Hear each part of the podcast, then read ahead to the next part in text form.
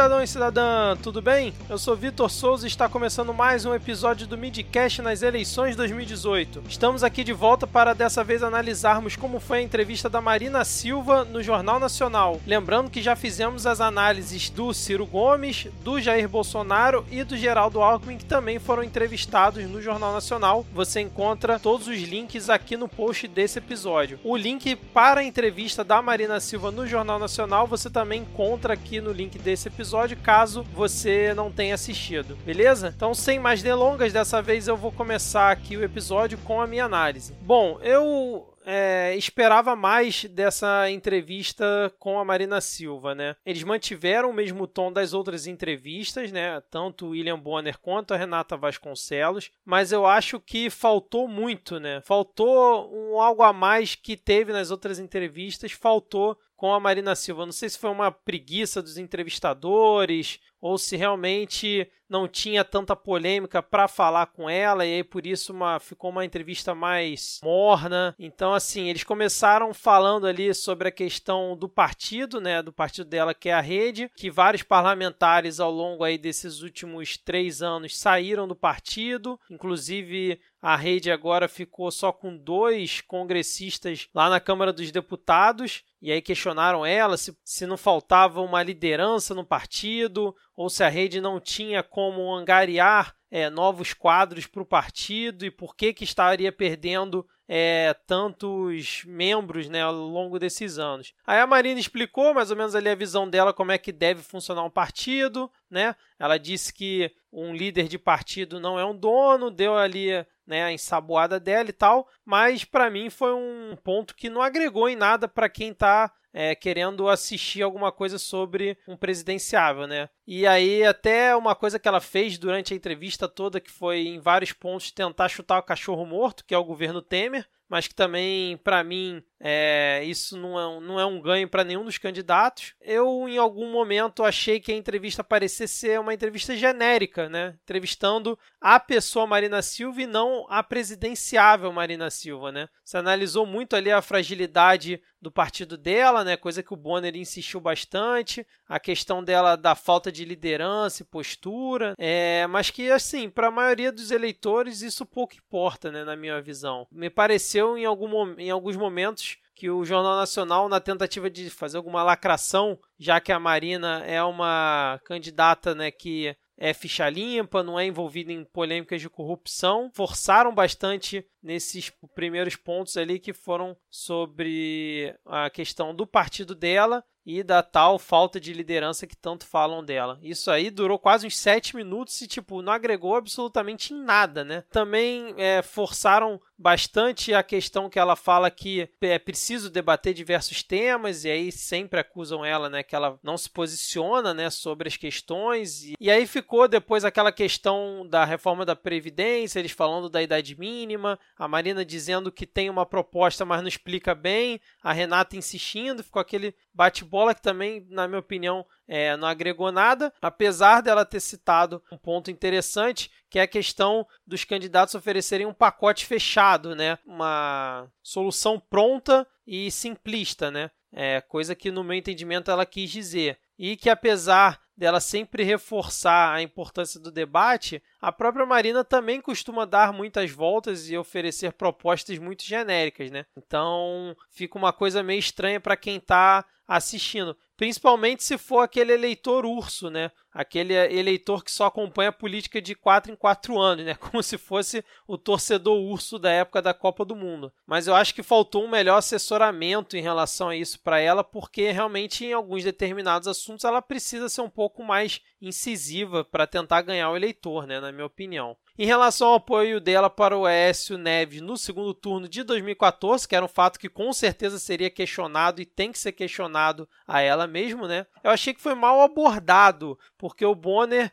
ele no meio ali da dissertação dele, ele meio que jogou na mesa de qualquer jeito aquela história do aeroporto de Cláudio, que foi um caso associado ao Écio Neves durante a eleição de 2014. Caso você queira saber mais, recomendo você dar um Google aí para pesquisar sobre isso. Só que eu lembro que a própria Globo na época me passou essa impressão, né? Ela passou bastante pano em relação a esse assunto. Então, assim, jogar esse ponto no meio da entrevista para tentar justificar e fazer uma associação ao apoio que a Marina Silva deu pro Oeste na época, eu achei fraco, entendeu? Se ele citasse e reforçasse a questão do S ter sido pego nas gravações e tudo mais, e se ela não se arrependia, eu acho que teria sido uma coisa com mais ênfase e rendido mais, né? Então achei meio sem sentido questionar o apoio dela com base nisso, né? E aí ela se esquivou como pôde para justificar o que hoje em dia é considerado injustificável, com certeza, que foi ter apoiado o Aécio Neves naquela época. Aí logo após, o Bonner levantou a questão da corrupção, né, pegando como gancho denúncias sobre a campanha do falecido Eduardo Campos, que vieram à tona recentemente.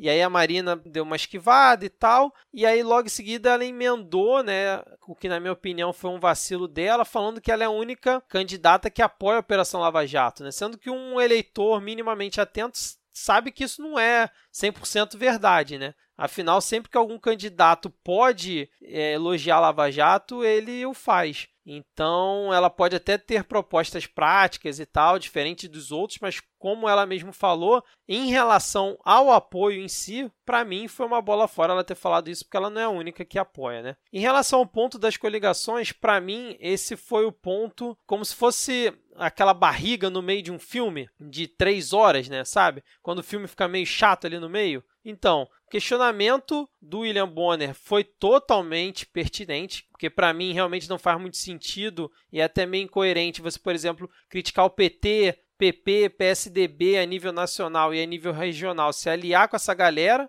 mas assim, eu não sou político profissional, então posso até estar tá tendo uma visão romântica da coisa, mas enfim. Mas onde eu acho que foi ruim esse ponto que ele foi abordado foi porque eles pareciam um cachorro correndo atrás do rabo para discutir esse tema, né? Não levou a lugar nenhum a discussão e não foi construtiva para quem estava assistindo, né? Principalmente quando o Bonner começou a ler aquela lista de coligações da rede nos estados. Mas de qualquer forma, foi justamente nesse momento da entrevista, né, onde foi um momento assim é, menos produtivo, pelo menos para mim, que a gente teve o ponto alto da entrevista, né? Que foi quando a Marina é, diz que ela, ao governar, né, vai fazer alianças com os melhores de cada partido e que realmente eu me lembro que é uma coisa que ela fala já há bastante tempo. E aí ela disse que tem até candidatos que no discurso hoje em dia estão copiando ela nesse sentido, dizendo também que vão governar com os melhores de cada partido. Aí o Bonner quis dar uma de entendido, né, e falar que escutou isso no dia anterior também ali do Geraldo Alckmin.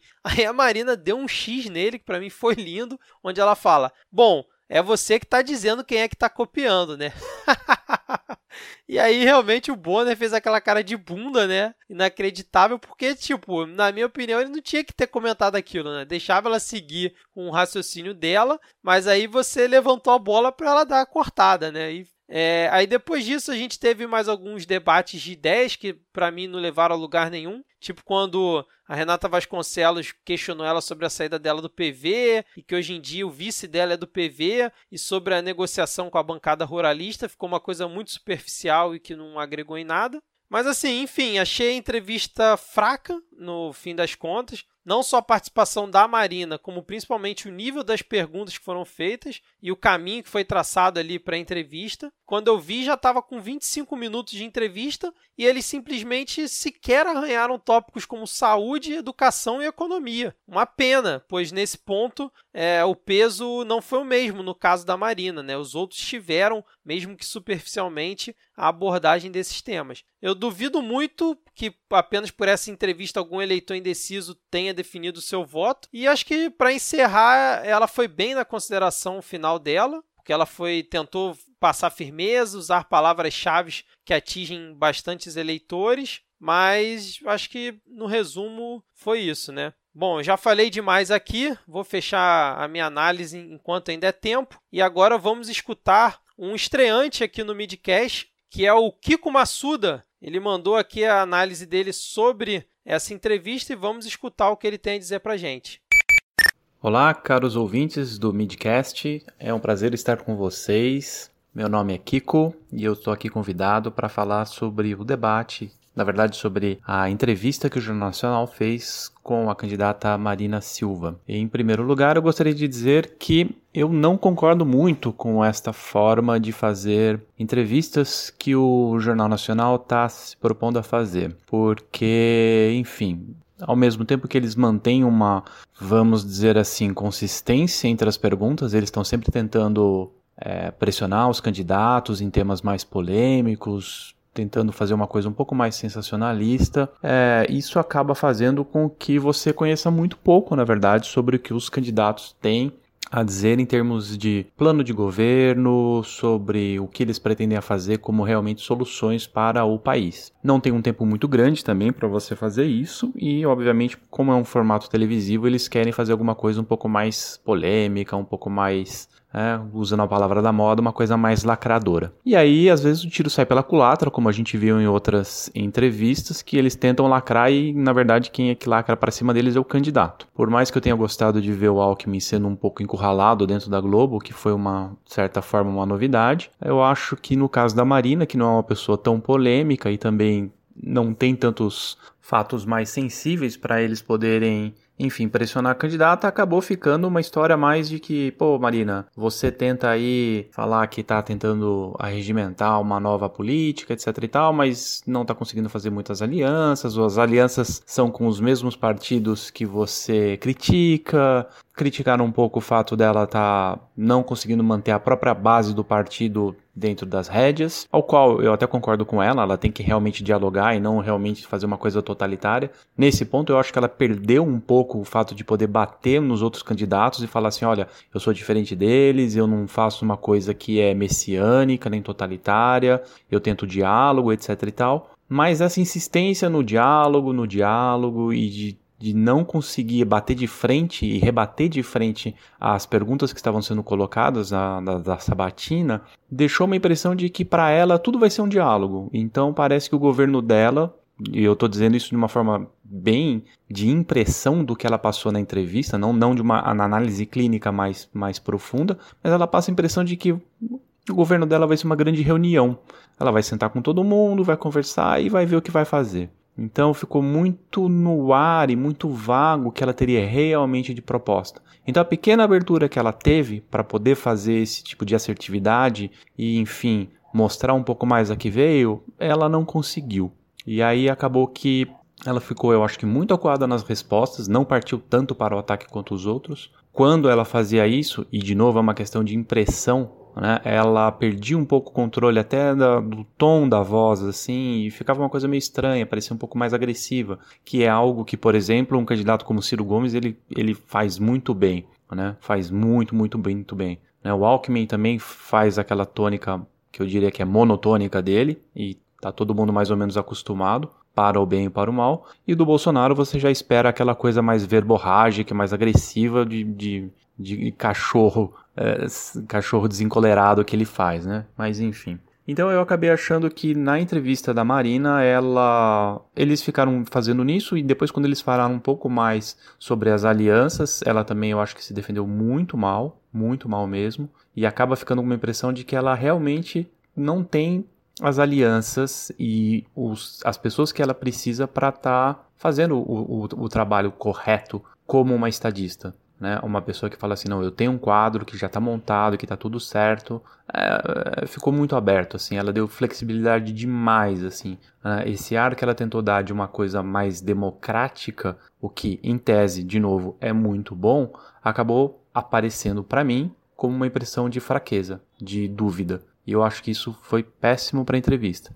Mas, de novo, é, é um formato de entrevista que prega o sensacionalismo. Então, os candidatos que são mais sensacionalistas ou que têm um domínio melhor da retórica acabam se dando melhor do que, no caso, a candidata Marina, né? Então, assim, eu achei que das quatro entrevistas que o jornal propôs a se fazer, essa foi de longe a pior, tanto no, no ponto de vista das perguntas quanto do ponto de vista das respostas. Ok? Então, fica um abraço, até mais. E é com muita honra que eu anuncio uma participação especial aqui na nossa análise de hoje. Eu estou falando do Caio Belandi, diretamente do podcast lá do B do Rio. Ele vem aqui para dar o seu pitaco também no nosso episódio. Manda brasa, Caio! Olá, Vitor. Olá, galera do Midcast. Aqui quem fala é Caio Bilandi, panelista do podcast lá do B do Rio, é, participando aí do, dos debates né, eleitorais que andam acontecendo aí, é, como eu já disse lá no programa, para quem acompanha o lado B do Rio, é, eu gosto muito dessa época do ano. Eu gosto muito das campanhas e da eleição, é algo que me motiva muito, apesar de saber que é uma farsa burguesa porque o grande capital está por trás é, dessas, desses votos que a gente dá. Mas, enfim, a gente tem que botar a, o votinho na casinha, que é o que conta, até porque só com a caneta na mão a gente consegue negociar algumas pautas mínimas de direitos humanos e direitos sociais. Né? É, sobre a Marina, né, até eu venho, venho falando com o Vitor já na semana inteira. Eu gostaria de ter visto o programa com Ciro, o programa, o Jornal Nacional com, com, com Geraldo Alckmin, próprio com Jair Bolsonaro, mas acabei que só consegui assistir a Marina, né? A Blablarina, né? A Marina, mais uma vez, enfim, ela não fala muita coisa, né? Ela não consegue ter uma posição muito firme. Ela repete muito a coisa do vamos debater, vamos negociar, vamos ver, aquela coisa bem isentona, né? É, mas antes de falar da Marina, cara, eu queria falar sobre o formato do Jornal Nacional. Eu acho que. do formato do, do, das entrevistas, né? No Jornal Nacional. Eu acho que foi lamentável ver. Eu só vi esse com a Marina, né? Onde é, os apresentadores, que não são repórteres, é bom que se diga, né? Nem William Bonner, nem Renato Vasconcelos têm histórico de terem sido repórteres ou seja, não estão preparados para fazer pergunta. Se foram repórteres, foram repórteres medíocres, não, não tiveram nenhum trabalho relevante, diferente de outros apresentadores da própria Globo, quando, como o Pedro Bial, o Caco Barcelos, entre outros, que foram repórteres, até o Faustão foi repórter, e, e o Bonner e a Renata Vasconcelos, que eu saiba não, e se foram, foram repórteres sem grandes trabalhos prestados. Então eu, como jornalista, me incomodei bastante com o formato, acredito que a Globo tenha copiado isso de algum lugar, e copiou mal. Foi muito mal o, o, esse, esse, esse formato de perguntas inquisitórias, perguntas querendo colocar o candidato contra a parede. Eu acho que há formas de se fazer isso. É, numa pergunta curta, em, de, de, uma linha de cinco segundos, né? E não ficando tanto tempo falando, enfim, interrompendo o candidato. Eu gostaria mais que esses 27 minutos em horário nobre servissem para os candidatos mostrarem seu, sua plataforma. Né? Você perguntar, candidato, o que você quer fazer em educação, o que você quer fazer em saúde, o que você quer fazer em segurança pública, o que você quer fazer quanto à economia, geração de renda, etc., de emprego, distribuição de renda, etc. Eu acho que ficou muito ruim esse formato. Mas, enfim, é... inclusive sobre o formato ainda, foi interessante notar que a Renata Vasconcelos ela teve um momento no, na entrevista com a Marina que ela comete o sincericídio, né? Ela defendendo o agronegócio como se o agronegócio, aquela velha, velha ladainha, né, do agronegócio ser é, o trem pagador do país, né? Ser, ser a locomotiva do país.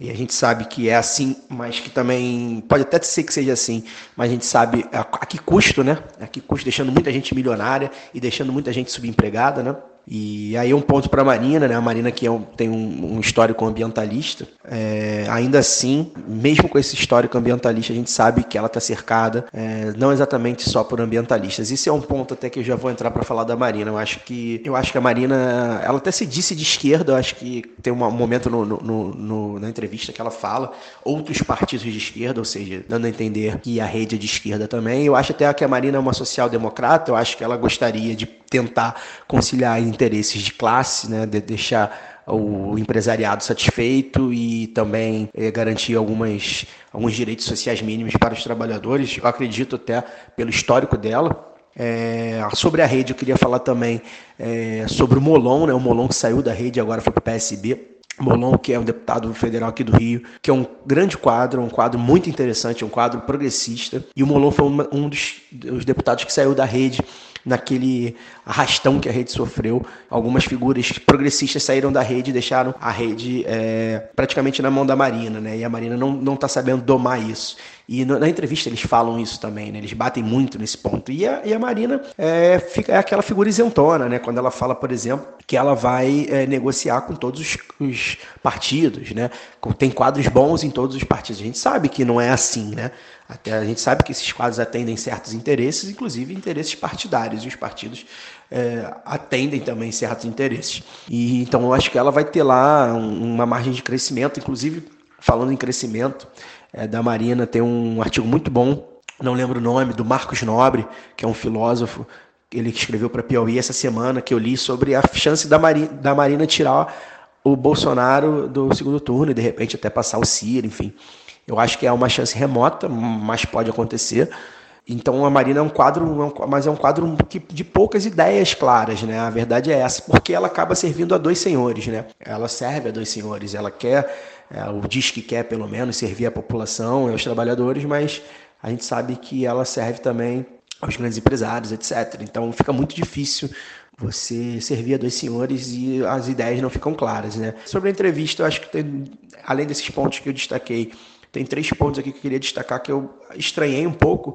Um, ela fala que vai ser um governo de transição é, e remeteu a Itamar Franco. Acho que foi muito mais confuso do que nunca, né? Enfim, do jeito que ela é confusa. Como assim um governo de transição? Né? Ela vai ser eleita, se eleita for, para ser um governo, enfim, é um governo real, não um governo de transição, um governo direto. Achei isso estranho dela, né? Dizer, talvez querendo remeter o Itamar, mas o Itamar a gente lembra que foi vice e assumiu depois de um impeachment. Então faz, fazia algum sentido manter alguma unidade no país. Outro ponto que eu queria destacar também é quando ela fala do Eduardo Campos, quando os jornalistas falam do Eduardo Campos. Acho que ela mostrou alguma inquietação, fazia aqui uma análise, enfim, facial dela. Acho que ela mostrou uma inquietação sobre, sobre esse caso do Eduardo Campos, falou da Lava Jato. Ela é uma apoiadora da Lava Jato, então querendo captar o público isentão, né, que, que a gente sabe que a Lava Jato também tem um apoio, porque muita gente acredita que seja para, enfim, lavar a alma dos brasileiros contra a corrupção. Outra coisa que eu queria falar também, o arrependimento dela, o apoio ao OAS, né, acho que ficou bem claro isso. Ela dizendo arrependida, inclusive citando a Lava Jato, também mostrou muito incômodo. Eu acho que isso ficou muito marcado nela. Eu acho que ela já deveria, naquela época, politicamente, né, teria sido uma melhor opção ela se manter isenta, enfim. Já que ela é neutra, sempre se disse neutra, é, mas o antipetismo a gente sabe que fala muito alto no Brasil, né? O ódio ao, Lula e ao PT é muito alto, então ela acabou entrando nesse barco aí e vai ficar com essa mácula para sempre, que provavelmente vai atrapalhar ah, o desempenho eleitoral dela. O último ponto que eu queria falar é que o, o Jornal né, Nacional levou em consideração as coligações estaduais, né, dizendo que a Marina, a rede tem coligação estadual é, com PT, com PSDB, etc. Só que assim, esse é um debate muito vago, que colabora muito, e o João Iris disse isso no nosso programa que está indo ao ar essa semana, no lado B do Rio, número 75, é, o João Iris diz isso, o Jornal Nacional contribui muito para o debate, despolitizar o debate, né? E para essa coisa desse, desse ódio ao, ao, ao, partido etc. A gente sabe que os, as coligações partidárias, elas, principalmente estaduais, elas cada, cada estado tem uma peculiaridade, né? Então eu acho que o Jornal Nacional quis bater nisso nela, mas todos os outros passam por esse mesmo problema. E é um problema, enfim, estrutural da, da democracia representativa do país. Então acho que isso também contribui muito pouco para o debate. Então, acho que o Jornal Nacional bateu em algumas coisas que ela tem. Eu acho que ela tem poucos pontos negativos, exatamente por se manter muito em cima do muro. Esse talvez seja o principal ponto negativo dela. O Jornal Nacional, enfim, bateu um pouquinho. Eu acho que ela se saiu bem para que ela é. Eu acho que ela convence muito pouco. Eu acho que ela tem os votos de adesismo, né, assim, muito naturalizados. Acho que a galera vai votar nela meio que tipo por eliminação. Ela não convence muito ninguém, muito. Ela tem uma fala confusa. Enfim, ela não tem um poder de retórica muito bom, mas eu acho que ela tem um, um potencial de crescimento, principalmente se, se a candidatura do Lula não for para frente, como não deve ir, tá bom? Então vamos ver aí, vamos, vamos acompanhar. Obrigado pelo convite, é, estou à disposição, gosto muito de debater sobre isso e um bom programa para todos. Dessa vez eu vou inverter a ordem que geralmente ocorreu nos últimos episódios e vou colocar o Edgar de Souza aqui para mandar o seu recado e dizer o que, que ele achou da entrevista da Marina. Manda abraço, Edgar!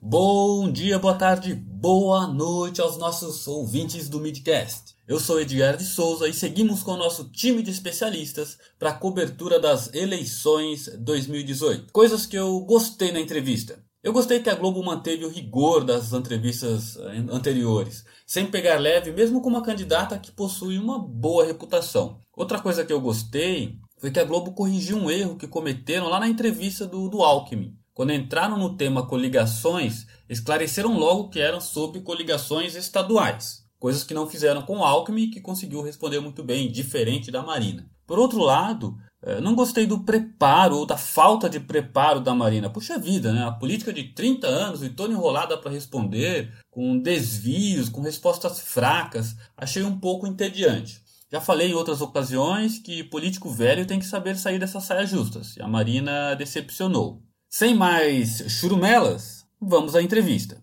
Foram aproximadamente 10 perguntas. Sim, foram poucas perguntas porque a Marina enrola muito para dar as respostas, fica insistindo em tentar explicar o inexplicável. Os temas centrais foram liderança, posicionamento, corrupção, alianças e coerência. E vejam aqui que temas mais importantes como saúde, segurança, educação não tiveram espaço. Seja porque a Globo não quis trazer esses temas, seja porque a Marina ocupou todo o tempo se enrolando nas respostas. A primeira pergunta questionava sobre a capacidade de liderança da Marina frente à debandada geral que houve no partido dela, na rede, logo após a criação. A resposta foi muito longa e com pouco foco. Resumidamente, ela disse que não é dona do partido e que as pessoas têm liberdade para deixar o partido e votar com suas próprias convicções. Outra pergunta foi sobre firmar posições. O destaque era que a Marina sempre diz que vai debater, debater, debater, mas não apresenta proposta concreta e passa a impressão de não conseguir assumir um lado. Aqui começou algo que me, incomodou muito nas respostas da Marina.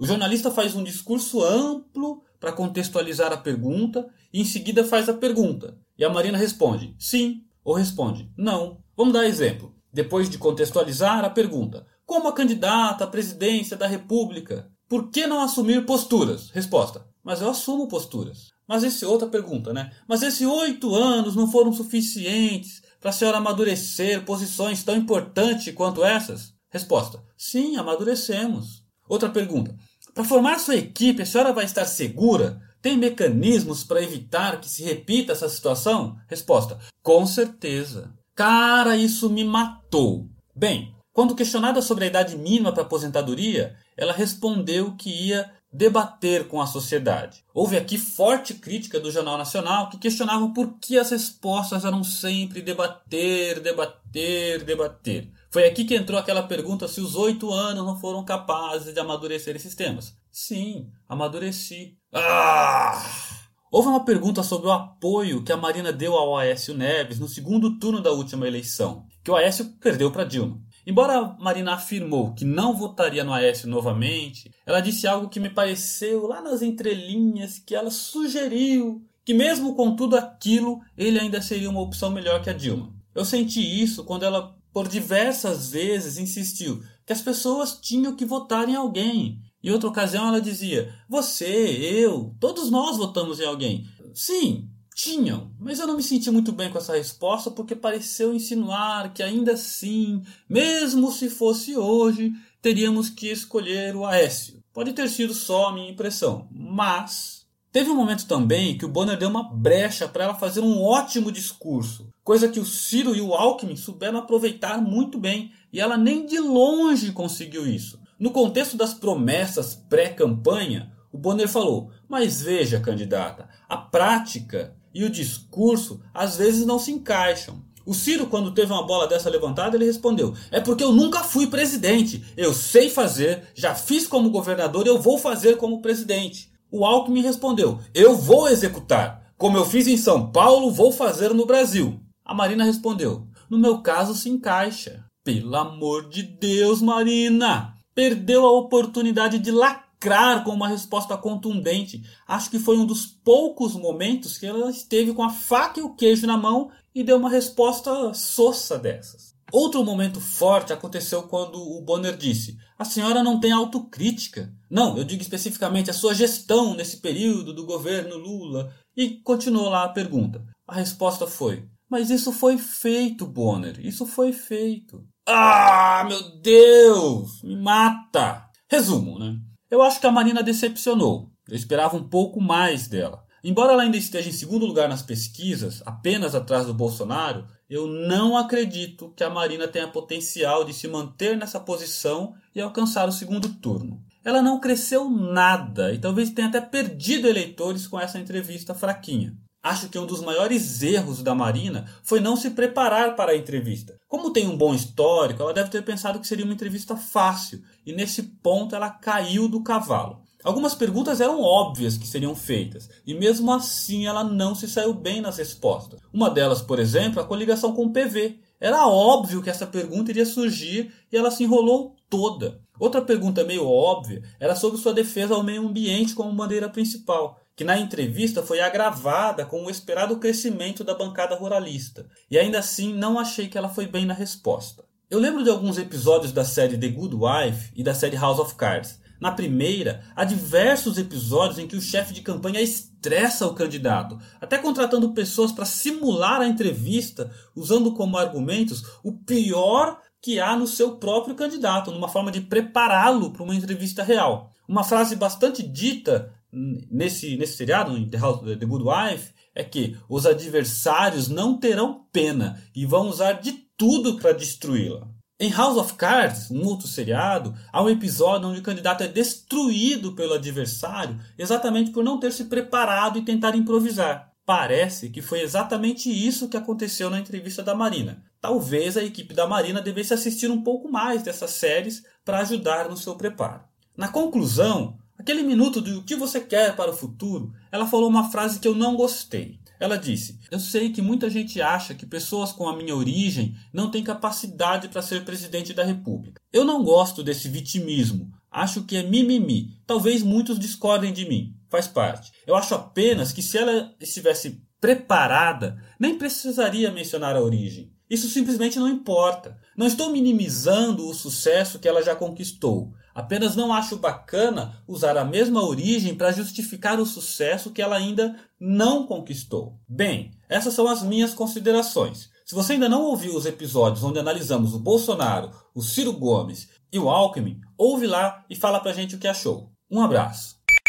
E dessa vez, fechando aqui a nossa sequência de análises, vamos escutar o que o Ítalo Martins tem a dizer pra gente. Fala aí, Ítalo. Fala galera do Midcast, meu nome é Ítalo Martins. Vamos para mais uma análise, rápida análise da sabatina com a Marina Silva no JN. Então, Marina é diferente de alguns, é, tem um eleitorado já cativo, tendo como grande desafio o aumento desse percentual. Como, essa, como ela se distanciou da esquerda, com uma postura um pouco mais de centro, é, de repente até algumas declarações dela coloque a, a coloque num com um dedinho do pé né assim numa centro-direita né umas nuances tem umas nuances ali de um, de um discurso que talvez remeta ali uma, uma, a uma centro-direita né um pouco conservador questões liberais na, na economia etc é, mas enfim existe um Existe ali um distanciamento de uma esquerda mais raiz, né? É, embora seja difícil até atribuir esse rótulo a ela,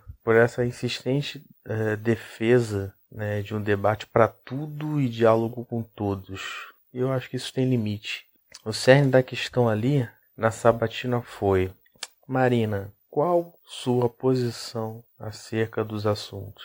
Bem, Vinte e tantos minutos depois, depois de toda a arguição sobre a rede, coligações, liderança e a própria falta de debate né, em cima das propostas em si, é, qual o resumo da ópera, ao meu entender?